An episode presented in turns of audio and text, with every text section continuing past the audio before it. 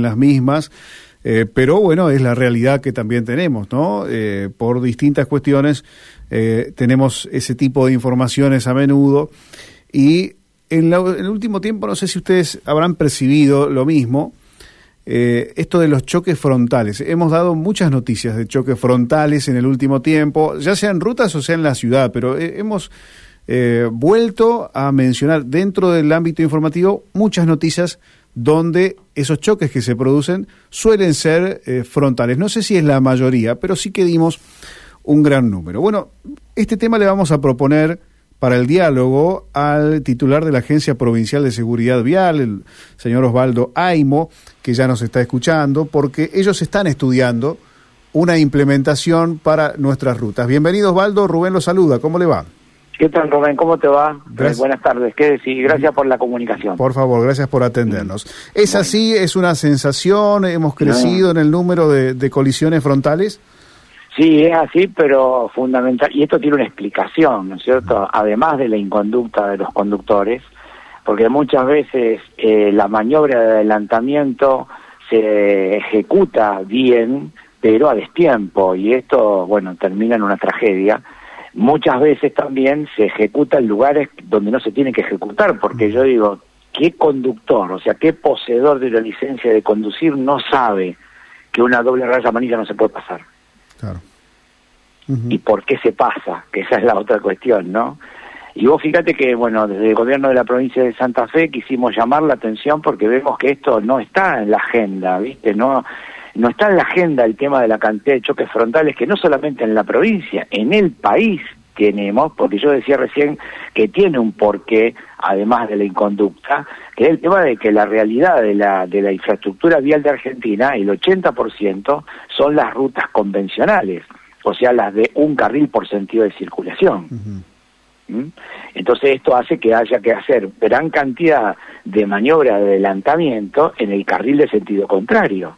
Y si vos a esto le sumás la cantidad de transporte pesado que tenemos en las rutas, porque no tenemos sistema de transporte alternativo terrestre como el ferrocarril, entonces la cuestión hace un combo justamente para que como resultado tengamos la cantidad de choques frontales y la cantidad de muertos y discapacitados por choques frontales.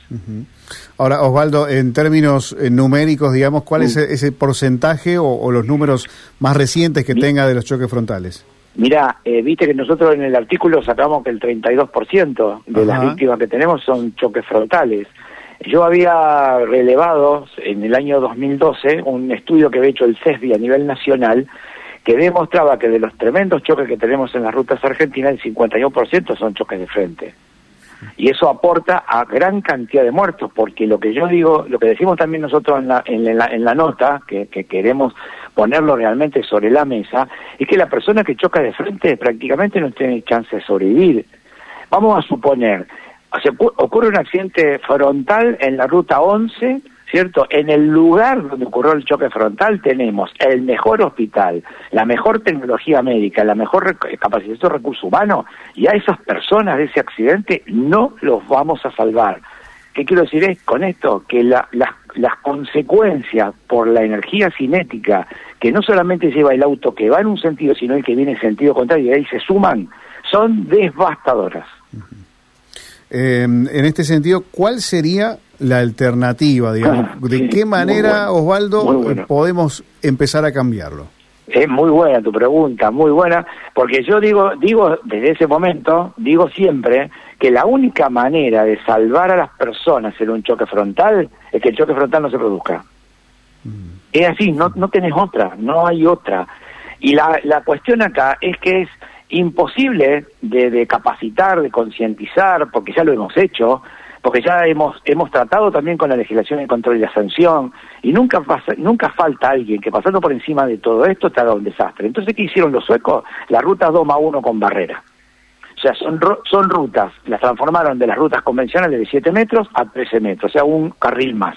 Hacen dos carriles en un sentido y el carril, la separación del carril de sentido contrario ya no es una doble raza amarilla porque ya, ya, ya vimos que no, que no lo vamos a respetar. Entonces, ¿qué hicieron? Una barrera física. O sea, te vamos a impedir que vos pases al carril de sentido contrario para hacer una maniobra de adelantamiento. Claro, una especie de, una especie de, autovía Claro, pero son, la autovía son dos más dos. Claro. La autovía, la autopista son dos más dos, tres más tres, lo que sea. No, acá es dos más uno. Son las, lo que se llama en ingeniería vial las rutas tricarril. ¿Está? Lo que pasa es que la barrera, de vez en cuando, o sea, cada tanta cantidad de kilómetros que lo dan los ingenieros viales a través del, del tránsito medio diario anual, el TMDA, ¿cierto?, de la vía, que depende de cada vía, por supuesto, ¿no es cierto? La barrera va cambiando. O sea, yo voy con los dos carriles en mi sentido, el que viene de frente no puede sobrepasar, la barrera de vez en cuando se me pone a mí, y a mí, eh, donde yo voy, me la transforma en un sentido, ¿está claro? En una sola. Y el que viene de frente los gana porque tiene dos, y así sucesivamente. O sea, vos sabés que cada tanta cantidad de kilómetros va a tener un lugar donde puedas hacer un ah, sobrepaso en el mismo sentido. Se va transformando, digamos. A Exactamente. La barrera va cambiando. Claro. Ahora, eh, a ver, usted decía, bueno, se producen estos estas colisiones frontales mm. Eh, por distintos factores. El factor humano, sueño. ¿Le atribuye algún porcentaje al, al, estado de las rutas? Mirá, eh, o sea, eso siempre, por supuesto. Lo que pasa es que los adelantamientos generalmente vos los haces para adelantar a un vehículo, nunca, o sea, vos podés hacer un, una maniobra para esquivar un pozo o algo por el estilo, pero nunca te va a llevar totalmente al carril de sentido contrario. Está claro, esto, esto es así. Por supuesto que la vía tiene que estar, tiene que estar en óptimas condiciones, eso está así, tiene que estar señalizada, tiene que estar toda, toda, con toda la señalización, tanto horizontal como vertical, eso estoy de acuerdo. Ahora, también vayamos a poner también las cuestiones todas a la mesa, por eso dije recién lo del tema de la conducta del factor humano. La Dirección Provincial de Vialidad de la provincia de Santa Fe acaba de refaccionar a nuevo una intersección de rutas de la provincia, ¿cierto? Que están impecables ahora, ¿no? Porque, bueno, tenían algunos problemas con respecto a la carpeta fáltica. Listo. En este, hace 15 días atrás, los presidentes de comuna de la zona me llaman, ¿para qué? Para poner lomo burro, radar, alguna cuestión como para tratar de parar a la gente, porque ahora con la, sí, con la carpeta fáltica totalmente hecha un billar, la gente que hace apretar el acelerador. O fíjate que este es un problema complejo, lo digo siempre, este es un problema muy complejo. O sea que ruta nueva que hay la utilizan de pista, digamos. Exactamente, exactamente, tal cual. Entonces, bueno, ahí es donde, por eso yo te dije recién, viste, ahí es donde hay que trabajar, ¿no? Hay que trabajar muy fuertemente.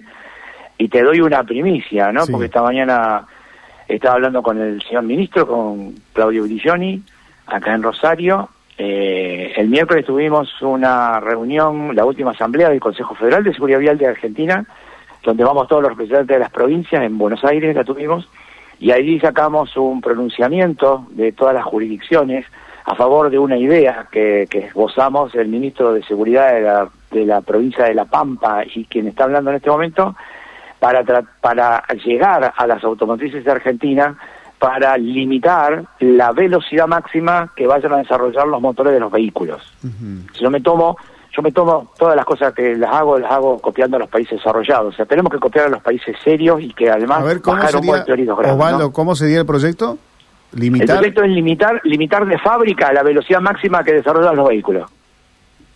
¿Cuánto sería? que, vos, que, que vos por más que pise el acelerador no puedas dar más que una determinada velocidad. Ajá, ¿y a, cuál, cuál sería la máxima ideal, digamos? Bueno, bueno, a ver, la máxima ideal es suponete, vos tenés 130, la velocidad máxima, máxima, máxima permitida de cualquiera de las vías de Argentina, porque más de esa no podés ir, porque tenés que ir por la autopista mejor de Argentina hasta con 130, y ponerle que lo, lo pongamos a 140, 150. O sea, que vos podés hacer alguna maniobra, por supuesto, eso no no solamente limitar 130, porque si necesitas algún tipo de reacción, por ahí la, la necesitas, pero en algunas situaciones, no siempre. Claro. Ojo que esto es una, es una idea, porque bueno, lo traje de Suecia, ¿no? Suecia, el Volvo acaba de limitar la velocidad máxima de sus motores. Eh, a partir de ahora, del primero de enero de 2024, van a tener una velocidad máxima permitida de 180. ¿Vos decís es un disparate? Sí, yo estoy de acuerdo, es un disparate y está todo bien.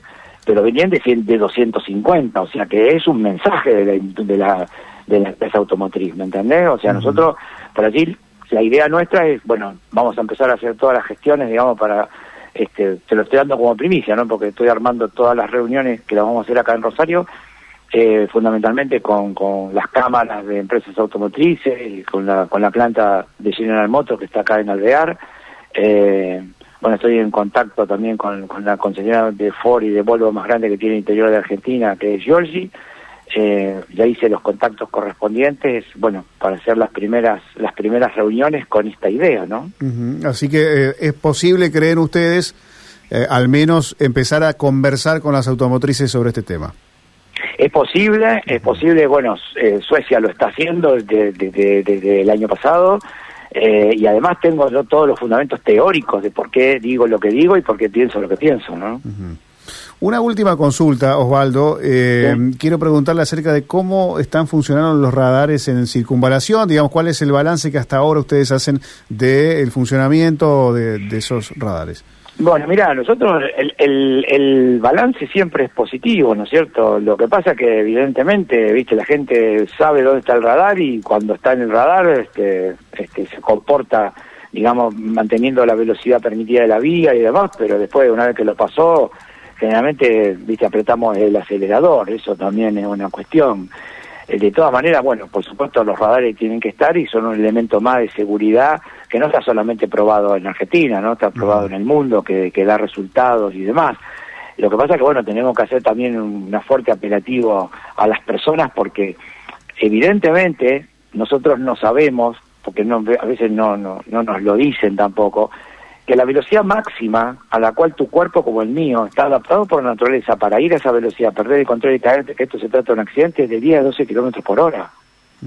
¿Qué hago yo con mi cuerpo, vos con el tuyo, con la fragilidad que, nos, que, que, tenemos ambos y todos los que nos están escuchando en un auto a 100 kilómetros por hora? Ese es otro problema. Pero nuestro, nuestro cuerpo no fue diseñado para esas velocidades, porque esto lo maneja la física. Bueno, la verdad que es un trabajo que no tiene no tiene descanso, ¿no? No tiene. No, no, yo lo creo. Hay que estar pensando en ideas, en proteger eh, la salud de las personas, en que todo funcione y la verdad que es, es, un tema tan tan pero tan amplio, ¿no?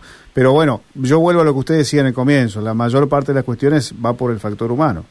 Totalmente. Y vos fíjate, ¿no? Te dejo una frase que dijo el director general de la Dirección General de Tráfico de España en 2006 cuando vino a trabajar con nosotros acá Rosario. Eh, Pérez Navarro decía, en aquellas sociedades del mundo, y ellos se miran en los países nórdicos, ¿no? En aquellas sociedades del mundo donde el respeto, la solidaridad y la presencia del otro son un valor de la sociedad, la educación vial entra sola. Bien. Nos quedamos con esa frase entonces, Osvaldo. Le agradecemos y le mandamos un abrazo a la distancia, ¿eh? muy amable. Te agradezco mucho, yo siempre a tu disposición. ¿eh? Gracias, ¿eh? hasta luego, hasta luego. Un abrazo. Así despedimos al señor Osvaldo Aimo desde la Agencia Provincial de Seguridad.